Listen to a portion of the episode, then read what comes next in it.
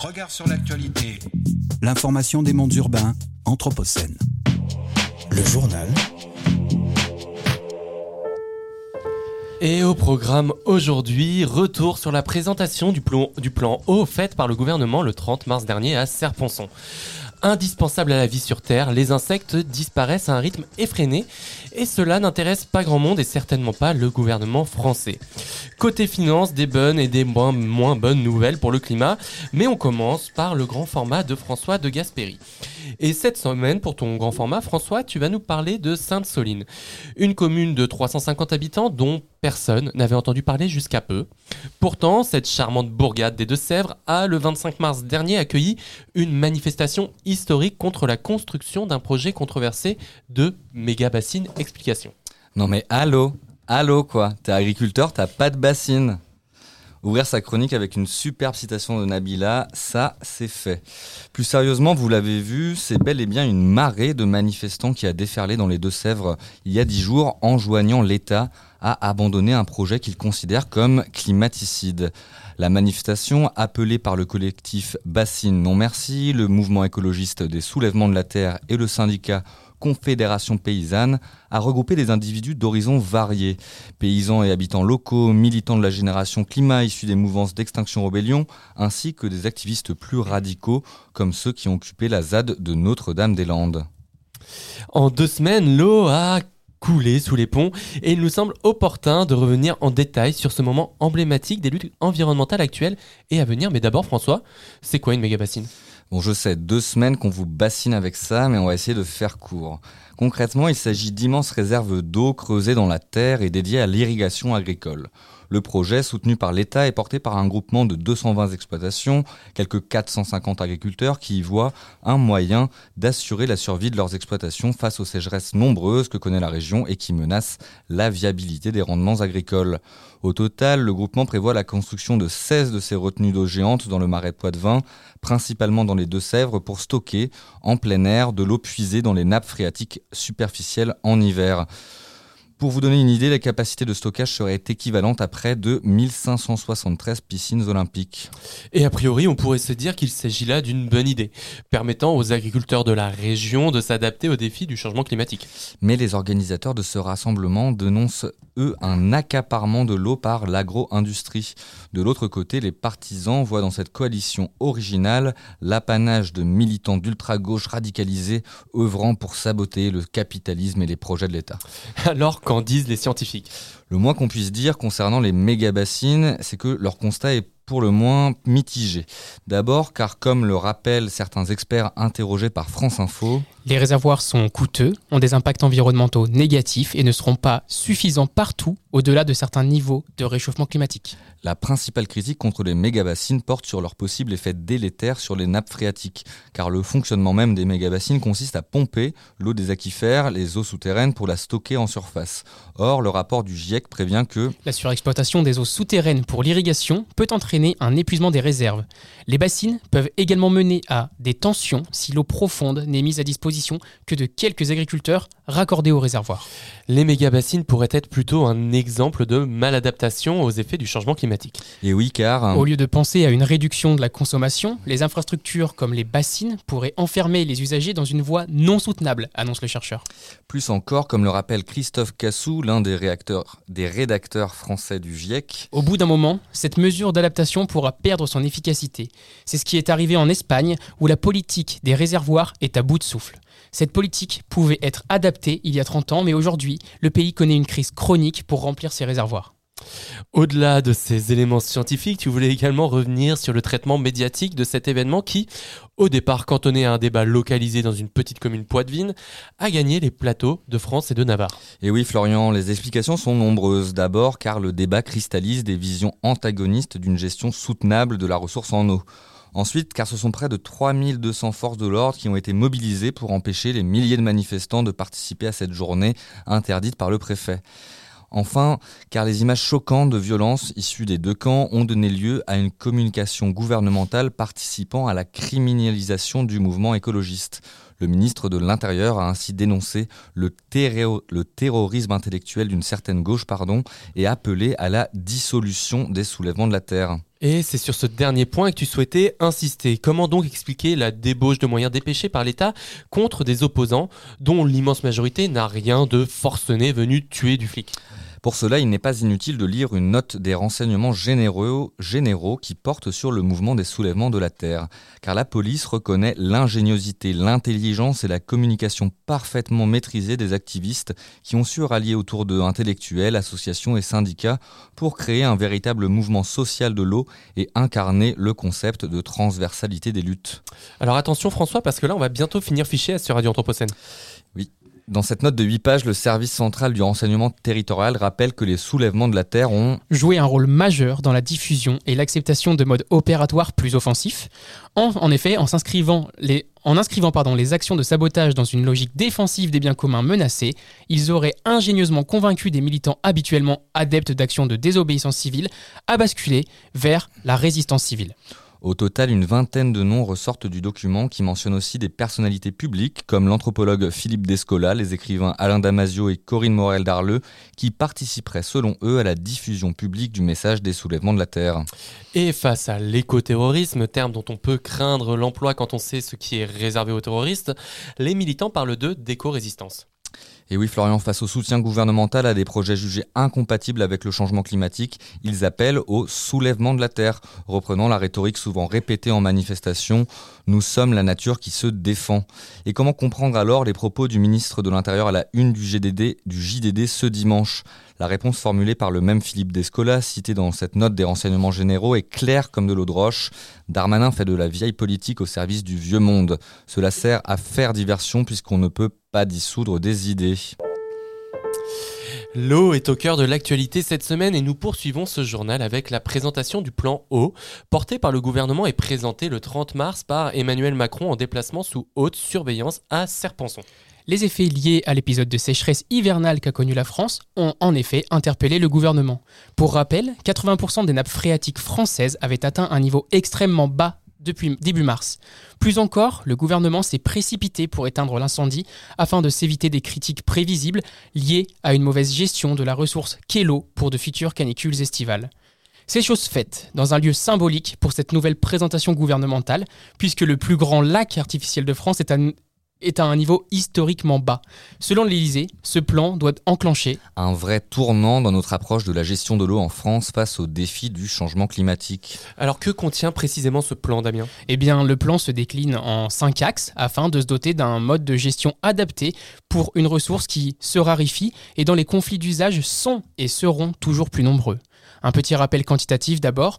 En France, près de 60% de l'eau consommée est utilisée pour l'agriculture, 25% pour l'eau potable fournie aux ménages, 12% pour le refroidissement des infrastructures nucléaires et 3% pour des usages industriels. Tous ces secteurs sont concernés par les mesures. Et pour l'agriculture, des recommandations mais pas d'instruments concrets de gestion.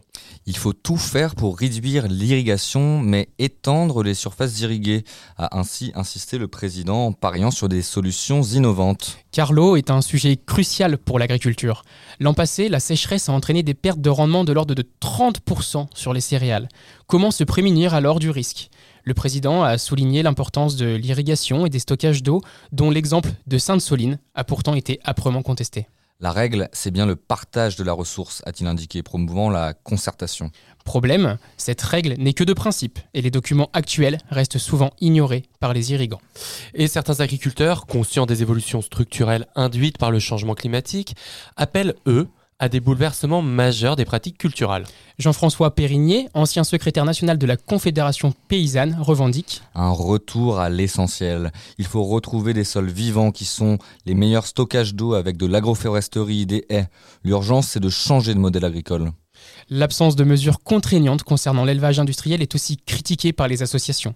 Sandy Olivar Calvo, chargé de campagne agriculture à Greenpeace, explique. L'élevage industriel est non seulement particulièrement gourmand en eau, le maïs représente 60% des surfaces irriguées et sert essentiellement à nourrir nos animaux d'élevage, mais en plus, il fait peser de graves menaces sur la qualité de l'eau. Peut-on se prémunir des effets des canicules par la sobriété et l'efficacité? Eh bien, c'est un enjeu majeur. Pour rappel, l'an dernier, 93 départements ont connu des restrictions d'eau et 700 communes ont été privées durablement d'eau potable. La réponse? Répliquer la recette mise en place pour les pénuries énergétiques. En effet, d'ici mai, une sorte d'éco-watt de l'eau pour, suivre, euh, pour suivre au plus près les niveaux d'eau sera mis en place. Chaque geste compte, a insisté Macron, invitant les Français à se responsabiliser. Là encore, une politique d'incitation individuelle et pas de règles collectives contraignantes, notamment pour les agriculteurs et le secteur électrique, pourtant les deux principaux consommateurs d'eau du pays. Et mieux entretenir le réseau, c'est une urgence. Et oui, un litre sur 5 d'eau circulant dans les canalisations françaises est perdu, soit l'équivalent de la consommation de près de 18 millions d'habitants d'après les calculs du Parisien. Pour répondre à ce constat, un plan annuel de 180 millions d'euros pour lutter contre les fuites d'un réseau vieillissant va être mis en place. En outre-mer, la situation s'avère particulièrement problématique. En cause, le mode de gestion délégué au privé avec l'ouverture à la concurrence de la distribution de l'eau qui n'incite évidemment pas les opérateurs à investir pour l'entretien du réseau. On peut malheureusement douter du budget alloué à ce chantier colossal. Et en définitive, quelles mesures sont présentes ou absentes de ce plan? Alors côté bonne nouvelle, pour inciter à la sobriété, le gouvernement entend généraliser une tarification progressive et responsabilisante de l'eau. Côté moins bonne, la lutte contre les pollutions et la grande absente du débat, note, amère, l'association Génération Future. Enfin, côté financement Il y a un manque chronique de moyens financiers et surtout humains pour appliquer les politiques environnementales. Selon un représentant du SNE-FSU, principal syndicat des fonctionnaires de l'environnement. En bref, cette semaine. Pas d'eau, pas d'IMO. Face au manque d'eau, la communauté de communes du pays de Fayence a mis en pause la délivrance de nouveaux permis de construire. Sur un territoire où les constructions sont de plus en plus nombreuses et le niveau des nappes phréatiques de plus en plus faible, les élus ont estimé qu'il n'y aurait pas assez d'eau pour tout le monde. Au grand dam des professionnels de la construction, le déclic, la sécheresse de l'été dernier. Les habitants ont dû apprendre à vivre avec une restriction d'eau à 100 litres par jour et par habitant contre 150 en moyenne sur le territoire. Et ces restrictions n'ont pas disparu avec l'hiver, ce qui a obligé les élus à prendre une série de nouvelles mesures, dont l'interdiction de nouvelles constructions. Une première. Des entreprises françaises à l'assaut du gaz de schiste texan. Et Eh oui, alors que le média Novetic nous apprend que la Société Générale et le Crédit Agricole disent non au projet controversé Rio Grande LNG, ce projet de terminal méthanier exportant du gaz de schiste au Texas, eh bien deux énergéticiens français, Total Energy et Engie, s'engouffrent eux dans la brèche. Ce projet, très décrié en raison de sa participation à la dégradation des écosystèmes, au réchauffement climatique mais aussi aux nuisances portées sur les populations locales, serait devenu plus acceptable pour Engie. Comment? Grâce à l'installation de captage et de stockage de CO2 pour réduire l'empreinte environnementale du site. Rappelons tout de même qu'Engie a pour actionnaire principal l'État français, pays où la recherche et l'exploitation des gaz de schiste est interdite depuis le plan climat de 2017. Entre 2021 et 2022, les émissions de gaz à effet de serre ont diminué de 2,5% en France. Bonne nouvelle, toute d'apparence en réalité, la baisse des émissions est liée à des dynamiques conjoncturelles, la douceur hivernale d'une part et la hausse des prix de l'énergie explique pour l'essentiel la diminution de près de 15% des émissions dans le secteur résidentiel et tertiaire. Dans le même temps, les émissions dans le secteur de l'énergie ont augmenté de 8% et de 2% dans les transports. Des chiffres encourageants et pourtant insuffisants, comme le rappelle le Haut Conseil pour le climat, qui estime que les objectifs de la France à 2030 imposent un doublement du rythme annuel de réduction des émissions. Décider de la fin de vie, le peuple peut le faire. En effet, le président de la République a reçu ce lundi 3 avril le rapport final et le manifeste de la Convention citoyenne sur la fin de vie. Cette convention citoyenne a permis aux quelques 184 citoyens tirés au sort d'avoir accès à un espace de formation pendant 27 jours sur cette condition qui nous est commune à tous, la fin de vie. Rappelons que la loi actuelle sur la fin de vie n'est pas adaptée à la diversité de situations rencontrées. Les participants mettent d'ailleurs l'accent sur les difficultés rencontrées par notre système de santé et ont majoritairement voté en faveur d'une aide active à mourir. Néanmoins, le débat sur les conditions d'accès à cette aide persiste encore et toujours. Reste à savoir si les résultats de cet outil démocratique innovant seront davantage pris en compte que ceux de la Convention citoyenne sur le climat. L'Allemagne a perdu environ les trois quarts de sa biomasse, biomasse d'insectes en 26 ans. L'étude Krefeld, menée en Allemagne sur 26 ans par des entomologistes, montre que dans les réserves naturelles, la biomasse totale des insectes prise au piège a chuté de 75%. Dans le même registre, en 100 ans, le Royaume-Uni a perdu 97% de ses collines et prairies, lieu de vie de la majorité des insectes. Et forcément, ça interroge sur les coupables de ce véritable génocide. Et ne cherchez pas trop loin, les coupables, ce sont évidemment le réchauffement climatique et l'industrie agroalimentaire. Le réchauffement impacte grandement les rythmes de vie des insectes. Entre gelées tardives, hiver pas assez froid et nuits d'été trop chaudes, leurs organismes n'ont pas le temps de s'adapter. Mais la première responsable est sans surprise l'industrie agroalimentaire, entre artificialisation des sols et pesticides. Et les, et les, pesticides, en plus de tuer les insectes, polluent nos réserves d'eau. C'est ce que révèle une enquête du site Bastamag, plus, plus précisément pardon, sur les métabolites c'est-à-dire les molécules issues de la dégradation des pesticides. Tout aussi nocives, ce sont elles qui persistent sur de longues durées dans l'environnement. Par exemple, rien ne sert de s'intéresser au glyphosate dans les études de sol, c'est bien l'AMPA qu'il faut chercher son principal métabolite. Et l'enquête de Bastamag révèle que la pollution aux métabolites est conséquente en France. Des communes comme Saint-Mahieu au nord de la Bretagne distribuent de l'eau qui dépasse les seuils autorisés. Autre exemple, à Masserac, en 2016, l'eau du réseau était tellement polluée par l'agriculture que les autorités ont été obligées de la diluer avec l'eau du réseau d'une commune voisine. Ce qui donne lieu à des situations pour le moins ridicules. Et ce qui est ridicule, c'est que je me suis trompé dans la réplique qu'il fallait que, que, je donne à François. Veuillez m'en excuser, parce que le problème, en fait, c'est que la législation sur le sujet, elle est plutôt floue. Et oui, Florian, la norme française de toxicité établie par l'ANSES est jusqu'à 5000 fois supérieure aux références inscrites dans la directive européenne. Et ça, ça donne lieu à des situations qui sont pour le moins ridicules. Tout à fait, cocasse et ubuesque même. Petit exemple, en septembre dernier, l'ARS de Bretagne a écrit sur le cas de Saint-Mailleux. L'eau est non conforme aux limites de qualité et conforme aux références de qualité. Limpide. Et de toute façon, quand l'ANSES décide d'interdire un pesticide, le gouvernement l'en empêche. En début de semaine, Marc Fresneau, ministre de l'Agriculture, a annoncé avoir demandé à l'ANSES de revenir sur l'interdiction prononcée du S-métallochlore. Pourtant, on retrouve un grand nombre des métabolites de cet herbicide dans des proportions bien supérieures aux limites autorisées dans les eaux souterraines et donc probablement dans l'eau de nos robinets. Et pendant ce temps-là, les populations d'insectes continuent leur déclin irrémédiable. Côté finance, des bonnes et des moins bonnes nouvelles pour le climat. La Banque centrale française se dote d'objectifs ambitieux en alignant ses portefeuilles non liés à la politique monétaire sur un objectif de, réchauffement limité à 1,5 degré contre 2 degrés jusqu'à présent. Au programme, une restriction croissante des actifs bruns, ces actifs échoués qui représentent les investissements réalisés dans des secteurs carbonés de l'économie. D'un autre côté, soulignons l'appel lancé dans une tribune du Monde publiée le 27 mars par un certain nombre d'associations françaises gestionnaires d'actifs. Pour l'ouverture de la semaine de l'épargne salariale, des associations, parmi lesquelles le Printemps écologique, Reclaim Finance ou Impact France, revendiquent la réalisation croissante d'investissements permettant aux épargnants d'aligner leur argent avec leurs valeurs. En jeu, 158 milliards d'euros annuels. Un chiffre colossal quand on sait que la neutralité carbone à horizon 2050 nécessiterait entre 15 et 30 milliards par an d'après l'Institut, l'Institut pardon, de l'économie pour le climat. Et du côté des politiques publiques, des incohérences persistent. C'est vrai, l'apparition du dernier rapport du GIEC le rappelle. Il est urgent d'arrêter les subventions aux énergies fossiles, évaluées aujourd'hui à plusieurs dizaines de milliards d'euros.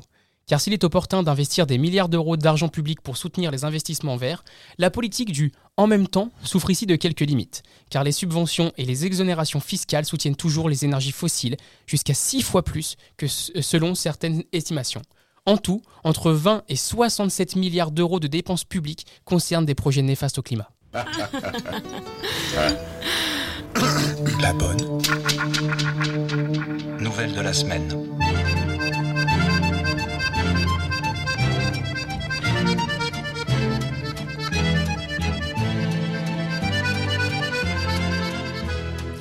Et pour cette bonne nouvelle, François, tu souhaites revenir sur deux études parues récemment qui mettent l'accent sur les bienfaits d'une vie à proximité de la nature. Et oui, Florian, car sur Radio Anthropocène, nous sommes soucieux de la santé mentale de nos auditeurs et de nos chroniqueurs. Pour commencer, je souhaitais vous parler de l'effet waouh Admirer les levées ou les couchers de soleil contribue à notre bonheur. C'est une étude britannique qui le dit.